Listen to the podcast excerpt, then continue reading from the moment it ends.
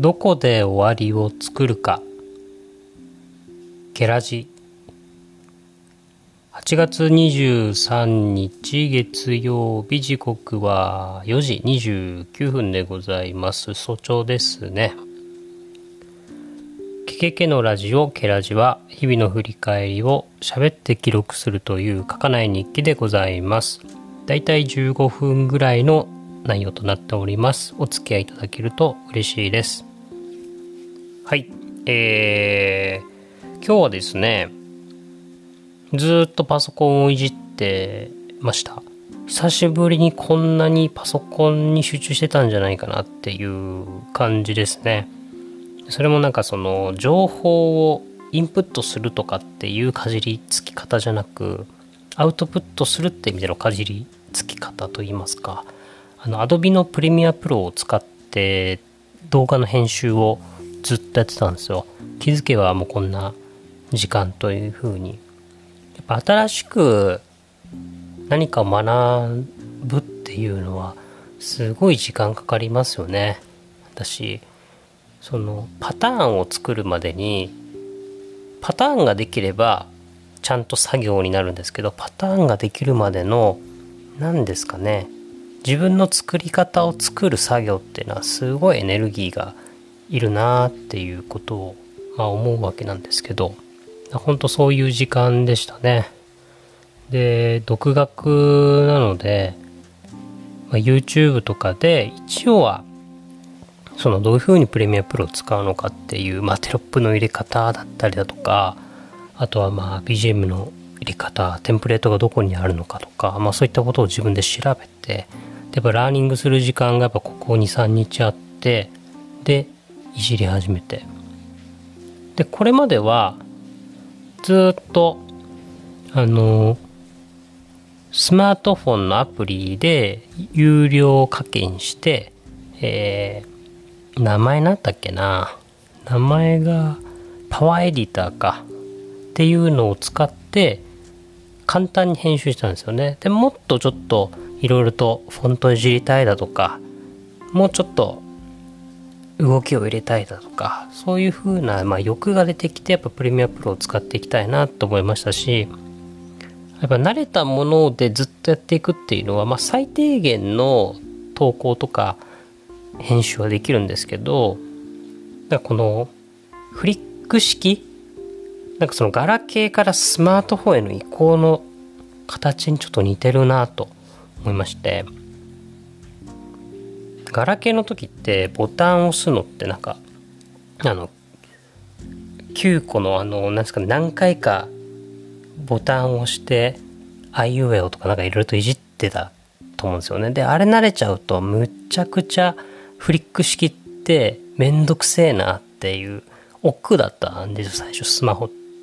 切り替えた時ただフリック式って慣れるとめちゃくちゃ楽でそっちの方が実際早いじゃないですか。で今も実際フリックの方が楽だなって思いますけどなんであんなガラケーあんなめんどくさいような入力したんだろうとか思うんですけどだこの切り替えがちゃんとできるといいわけですよね。知らなかった技術だったりだとか、まあ、そういったものに飛び込むっていうことでやっぱすげえ大事だなっていうのをですね、まあ、改めて思うわけなんですけど、まあ、ちょうどまあそういうのもありで、まあ、YouTube の動画を100本アップしたらどうなるのかなっていうのを今実験中なんですよ。で、まあ、だいぶ止まってたんですけど最後の投稿からあれが2月ぐらいなのでで残り90本ぐらいですかねで再開というとこで今とりあえず動画を今2本ぐらい編集してあげる準備をしてるっていうところなんですけどで100本上げた時に自分に対してどういう変化があるのかっていうこととあとは運営する、まあ、チャンネルとしてどういう変化があるのかなみたいな2つの一応視点でやっていく予定ではあるんですけど、まあ、最低限あの、まあ、楽に楽しくアップしていくみたいなところを考えながらあんまりこだわらないっていう編集をしすぎないっていうところを一つ軸に置いてるんですけどまあ、どうなっていくのかなっていう感じですね。はい。で、あとは、ちょうどブックオフオンラインで、ブックオフオンラインを定期的に使って、本購入してるんですけど今日まとめて過去問とか英検1級の過去問参考書みたいなのを34冊買ったんですよねであのもう一回勉強し直さなきゃなって、まあ、英検1級、まあ、準1級持ってるんですけど1級を10月早ければ10月ちょっと間に合わないなと思ったら1月とりあえず今年度か、まあ、試験受けようと思ってるとこなんですよね。まあ、勉強するきっかけがないとまあ全然やらないだろうなっていうこともありますし、まあ、また別の試験に向けたまあ、その準備も含めた一応試験という感じで久しぶりにがっつりですね。準1級を取ったのが18の時ですかね。高3の時だったと思うんですけどそれから15年ぐらい空くので久しぶりに試験モードっていう感じではあるんですけどなんかちゃんと受かりたいなっていうとこですね一応、まあ、あとは、妖怪検定がですね、初級、中級、上級あって、僕今中級持ってるんですけど、で、去年コロナで開催されず、で、今年どうなるのかなって今それを待ってる段階で、それ次第で英検もいつ受けるのかっていうことをですね、まあちょっと調整するというような感じになってますね。はい。いや、面白いっすよね。やっぱなんか語学ってちゃんと勉強すると。やっぱりあの、まあ、YouTube の話になると YouTube って結局日本語を知ってる人に見てもらうのと英語話者の人たちに見てもらうのって全然分母が違いますもんね。だしまあ単純に情報のリサーチもやっぱ英語圏のものも仕入れられると全然違うなと思いますし、まあ、最近だとあの YouTube とかであのルートビアルートビアっていう、まあ、一言で言うとサロンパサージのコーラ。全然ビアってついてるんですけどノンアルコールなんですけどこれのなんかその作り方とかを YouTube でいろいろと見てるんですけどやっぱり英語がちゃんとね文章だったら割とリーディングだったらできるんですけどやっぱり喋って音でってなってくると、まあ、全然理解できる部分がそんな多くないのでやっぱちゃんと勉強しなきゃいけないなっていうのをですね。あの、まあ、勉強しなきゃいけないというかシンプルにそっちのが得られる情報増え増えるじゃんみたいな。なんかそんな感覚で今いろいろとまた勉強し始めてる。そういうふうに心が向いてるというような感じですねはいというのが最近の話でございます。最近というか今日っすね。で、今日何見たか、聞いたかという、まあ、コンテンツの話ですね。今後これ、あの、どういう、まあ、今日のコンテンツで、言い方をコンコンっていうかなと思ってんですけどね。コンコン。今日の、まあ、今って、今日の今は、えー、コンって読みますよね。古今和歌集のココンって読むので、まあ、コンテンツのコンと合わせてコンコン。まあ、コンコンのコーナーみたいな感じですかね。で、えー、コンコンの話なんですけど、で、あの、ヤフーで、ヤフーにアーカイブが残ってるんですけど、ストーブ、STOVE、大文字で STVO ってストーブっていう番組があって、これはあの芸人の水道橋博士が、まあ、MC になってるんですかね。で、ちょっと僕も存じ上げなかったけど、編集者の原さんという方が2人でやってる番組になるのかな多分、えー、で酒井若菜さんがゲスト会があってそれを見てたんですよね。パート1から3までの3つですね。大体合計で30分もないものになるんですけどそれがすげえ面白かったんですよね。あの酒井若菜さんってまあもともとは多分グラビアアイドルから始まって女優業をやってで今はま文筆、まあ、作家みたいなことをやってますよね。まあ俳優業と作家業執筆業両方やってますっていう感じで。でまあ僕が初めてその存在をあすごく気になるようになったのはなんか女優の方とか5人ぐらいと一緒になんかメルマガをやってた時期があって多分去年までやってたんですよね。去年までやっててあこの人すごい文章ややる人なんだっていうのをすごく気にするようになってでいつの間にか独り立ちして今はメルマガも一人で全部書いてるんですよね。だからまあそういうような動きも見ていく中であ久しぶりにというかちゃんと話すのを見る見れるなと思ってこの「ストーブ」という番組を見たんですけどやっぱ面白かったですね。はい。あのまあ俳優業と、まあ、演じるっていうことは全然表現じゃなくて体現だっていう話だとかあとはその文章を演じるという概念もあるよねっていう話があったりだとかそれこそその水道橋博士にまあ教えてもらった概念だって話もありましたしあとまサブカルによくあるまあ自意識をおっぴろげにするというか三浦淳大月健二とかそういう自意識がある人が演技をすると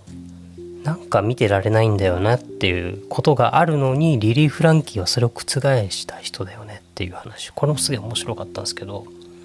まあなんかあの酒井若菜さんはまあ向田邦子をすごくあのまあ崇めているというか、まあ、この人すごいなってずっと、まあ、脚本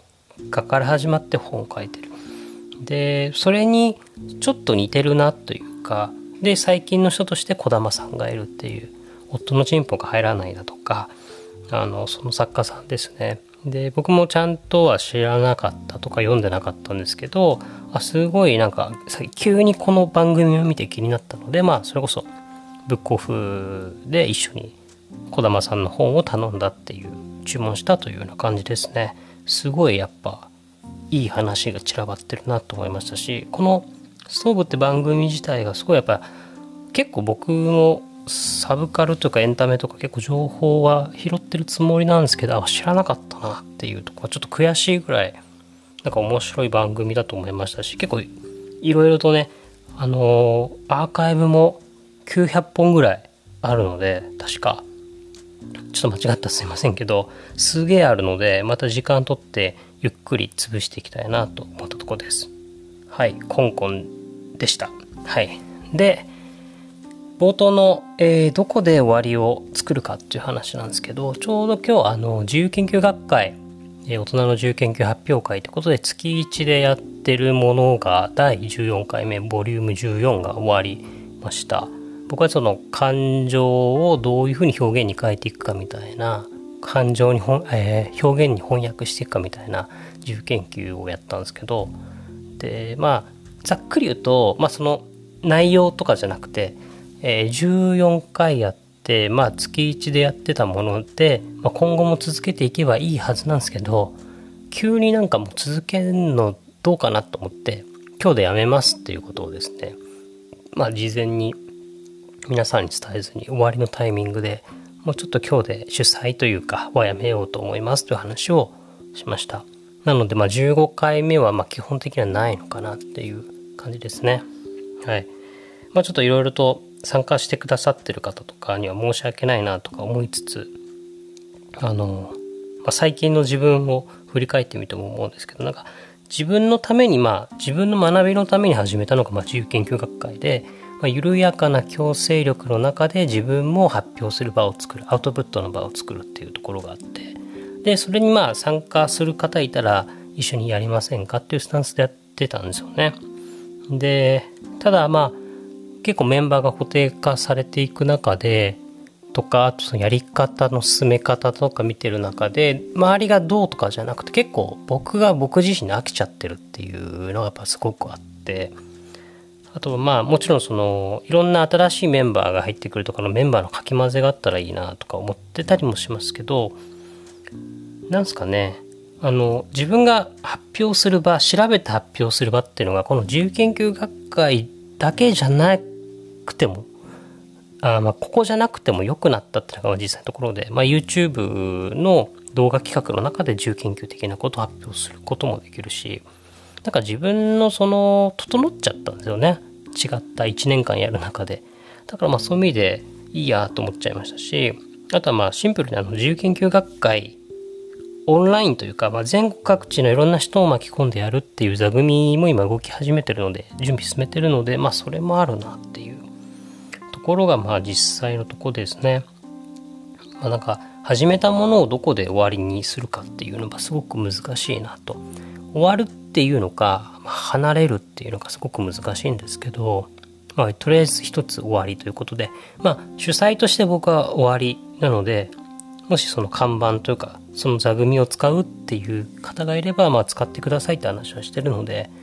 場としては生きていくんじゃないかなとは思いますが、まあ、自分が何かを旗を上げてやるっていうこと自体は今回が今回で終わりというような形ですね。なるべくそういうやらないことをやっぱちょっと増やしていく段階段階というかそういう時期なのかなと自分では思っているところになります。はい。まあそんなことをですね思いながらまあしんみりっていうところでもないですけど今日はこんな感じで終わりたいと思います。またどうぞよろしくお願いします。